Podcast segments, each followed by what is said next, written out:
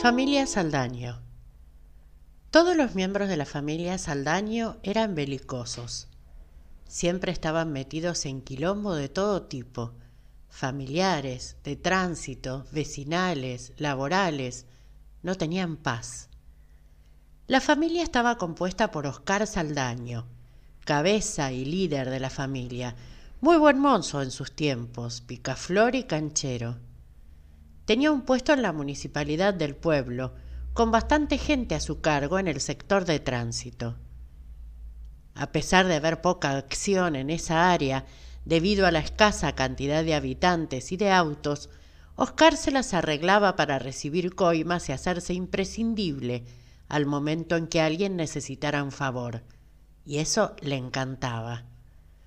Por una pequeña ayuda administrativa, que a él no le costaba nada, hacía sentir al solicitante un trapo de piso, echándole en cara toda la vida a su servicio, exagerando el esfuerzo y el riesgo, ninguno, que había corrido para conseguirle un turno para sacar el registro a una vecina. Se metía las manos en los bolsillos del pantalón pinzado y se amacaba en las piernas, con el mentón altivo, sintiéndose un poco Dios se autoproclamaba generoso a más no poder y contaba con lujo de detalles la situación en la que se encontraba aquel que le solicitaba un favor. Una vez, Chiche, un primo pobre que trabajaba en el campo, le pidió si no lo ayudaba a conseguir un colchón de dos plazas porque se juntaba a vivir con la novia. ¿Para qué? Eso le dio a Saldaño luz verde para contarle a todo el pueblo que si Chiche y esa mujer tenían relaciones, era gracias a él y su generosidad, además de juzgar la vida completa del solicitante, que se arrepintió para siempre de no haber comprado el colchón con un crédito a sola firma en Los Galgos, la única casa de artículos para el hogar del pueblo. Su mujer, Odelcia Saldaño, también había sido bonita antes, pero los malos pensamientos la habían afeado bastante. Cornuda, consuetudinaria, no se resignaba a su suerte ni intentaba cambiarla, y se pasó toda la vida revisándole los bolsillos y oliéndole las camisas a Oscar. Lo descubrió varias veces en tórridos romances con secretarias y vecinas, que él negaba con convicción, asegurándole que eran historias inventadas por los que les tenían envidia al verlos tan felices. Y a pesar de contar con pruebas irrefutables, como cartas de amor, regalos en el resumen de la tarjeta de crédito que no fueron para ella, y mensajes anónimos por teléfono, Odelcia prefería creer y cerraba ojos y oídos, consolándose con la idea de que ella era finalmente la legal. Se unió a Oscar en un bloque al momento de ayudar a alguien, para luego humillarlos y contarles a todas las vecinas las necesidades del otro y la inmensa generosidad de ellos. Dos hijos, Francisco y Ana Laura, bravísimos, de carácter fuerte que se manifestó precozmente en el colegio. Tenían frecuentes peleas con compañeros en las que Odelcia participaba activamente, extendiendo la discusión por quién ponía el elástico para saltar en un recreo a un conflicto de adultos. Así, era capaz de atravesar la avenida principal y única a los taconazos para tocar el timbre de la casa del niño que osó no invitar a Francisco a su cumpleaños, y gritarle en la cara a la madre verdades ancestrales sobre su familia, que ella conocía y si no, inventaba. A partir de la adolescencia, Francisco se agarraba a trompadas casi a diario, y la culpa, por supuesto, siempre era del otro. En el boliche llegaron a prohibirle la entrada, pero Oscar llamó al dueño y sin la menor sutileza lo amenazó con una inspección y clausura por tiempo indeterminado. Entonces, el único patobica del pueblo, un cana jubilado y panzón, se abocó en exclusiva a seguir de cerca a Francisco y calmarlo cada vez que lo escuchaba elevar la voz en un ¿Qué mirás, flaco? previo al roscazo inevitable. A Ana Laura le regalaron un Renault 12 al cumplir 18, nuevito, impecable, que a la semana se lo puso de sombrero en el cruce entre la entrada al pueblo y la ruta. No le pasó nada, pero salió del auto a las puteadas y se fue al humo al primero que vio en su camino, acusándolo de haber provocado su mala maniobra, a pesar de ir el pobre hombre en bicicleta. Así como Francisco se agarraba las piñas, Ana Laura chocaba. Y esto era muy llamativo, porque se las arreglaba para colisionar incluso en siestas de domingo, en las que no pasaba un alma, por supuesto, ella jamás era la culpable y los padres la defendían ciegamente. Encima, como Oscar trabajaba en tránsito, jamás pagó una multa. Los vecinos tomaron la sabia decisión de no subirse a sus autos en cuanto la veían salir arando, salvo casos de extrema necesidad, y allá empezaron a ser culpables árboles, monolitos y cordones, puestos a propósito, para arruinarles la vida a los Aldaño. Con los parientes eran terribles y la mayoría de ellos, de una manera u otra, los padecieron. Utilizaban siempre la misma estrategia. Buscaban un primo, sobrino, cuñado o lo que sea, medio pobre, y lo invitaban a comer con la familia. Y existen, queridos amigos, familias como la mía, que por un asado a la parrilla guardan sus principios en un cajón y arriesgan su tranquilidad sin dudarlo.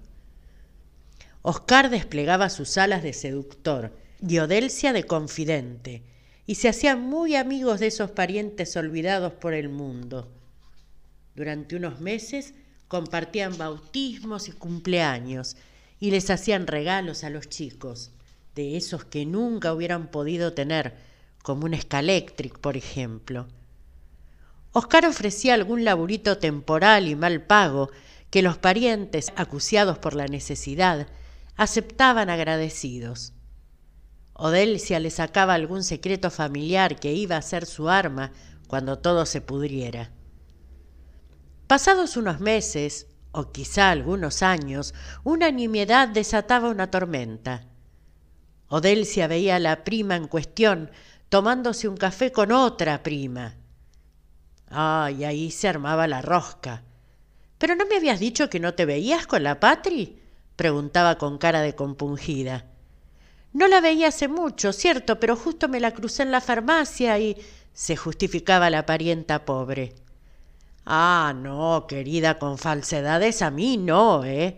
arrancaba Odelcia. Si algo no tolero es que se me mienta que no se me digan las cosas de frente, en la cara. No, no, querida, no. Te equivocaste. Y feo, ¿eh?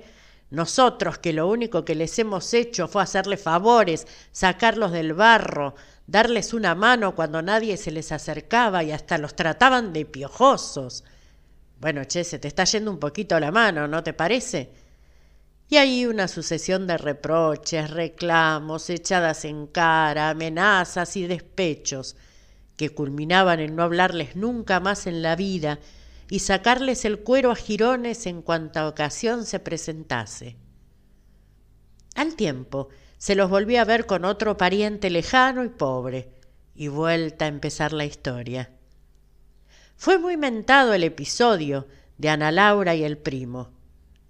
Cuando ella tenía alrededor de treinta y cinco años, llegó un primo segundo de España, donde vivía, y los Saldaño inmediatamente lo invitaron a comer para congraciarse con el extranjero, al que le había ido bien, en términos económicos, claro, los únicos valederos para ellos.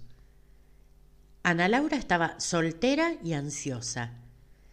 En esos años se veía distinta esta cuestión, y todos querían enganchar a la muchacha con alguno, pero el carácter de mierda de ella espantaba al más pintado. Salió de su cuarto el día del asado con el primo de España con su habitual cara de traste y se sentó en la mesa saludando con un murmullo.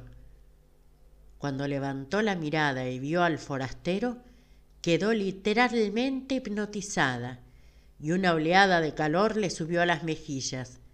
Quería tenerlo para ella. Fue tan evidente el cambio de humor de Ana Laura que todos advirtieron que algo pasaba, y en la cocina, mientras levantaban la mesa, Odelcia le murmuró un amenazante. Ana Laura es tu primo. Ella respondió mientras guardaba la soda en la heladera. Segundo. Y volvió a la mesa. En un momento, Sergio, que así se llamaba el invitado, pidió pasar al toilette, finuras del barrio, y Ana Laura se ofreció desinteresadamente a mostrarle el camino. Al abrir la puerta del baño, se escurrió detrás de él y lo arrinconó entre el bidet y la ducha, arrodillándose para desabrocharle la bragueta con desesperación, ante la cara de pánico del invitado, que trataba de sacársela de encima como podía. Pará, pará, le exigió en un grito susurrado. ¡Pará!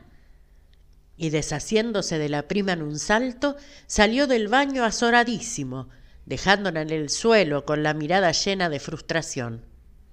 Se acomodó los pantalones en el pasillo y volvió a la mesa disimulando la situación, haciendo un comentario casual sobre el vino. Santa Ana es, ¿no? Muy bueno, exageró.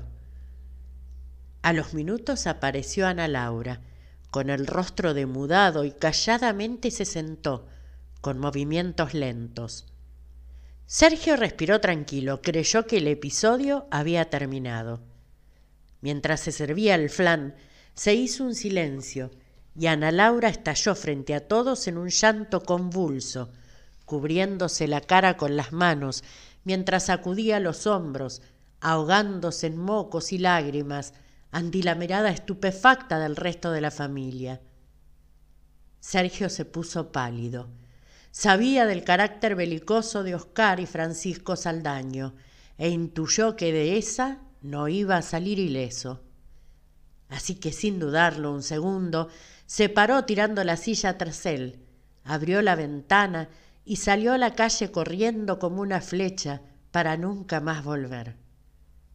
Quizá ustedes me pregunten, ¿pero no tenían nada bueno los Aldaño? Y me obliguen a buscar en mi memoria algún gesto que los enaltezca y, honestamente, no lo encuentro. Solo les deseo que no tengan ustedes parientes de la calaña de los Aldaño.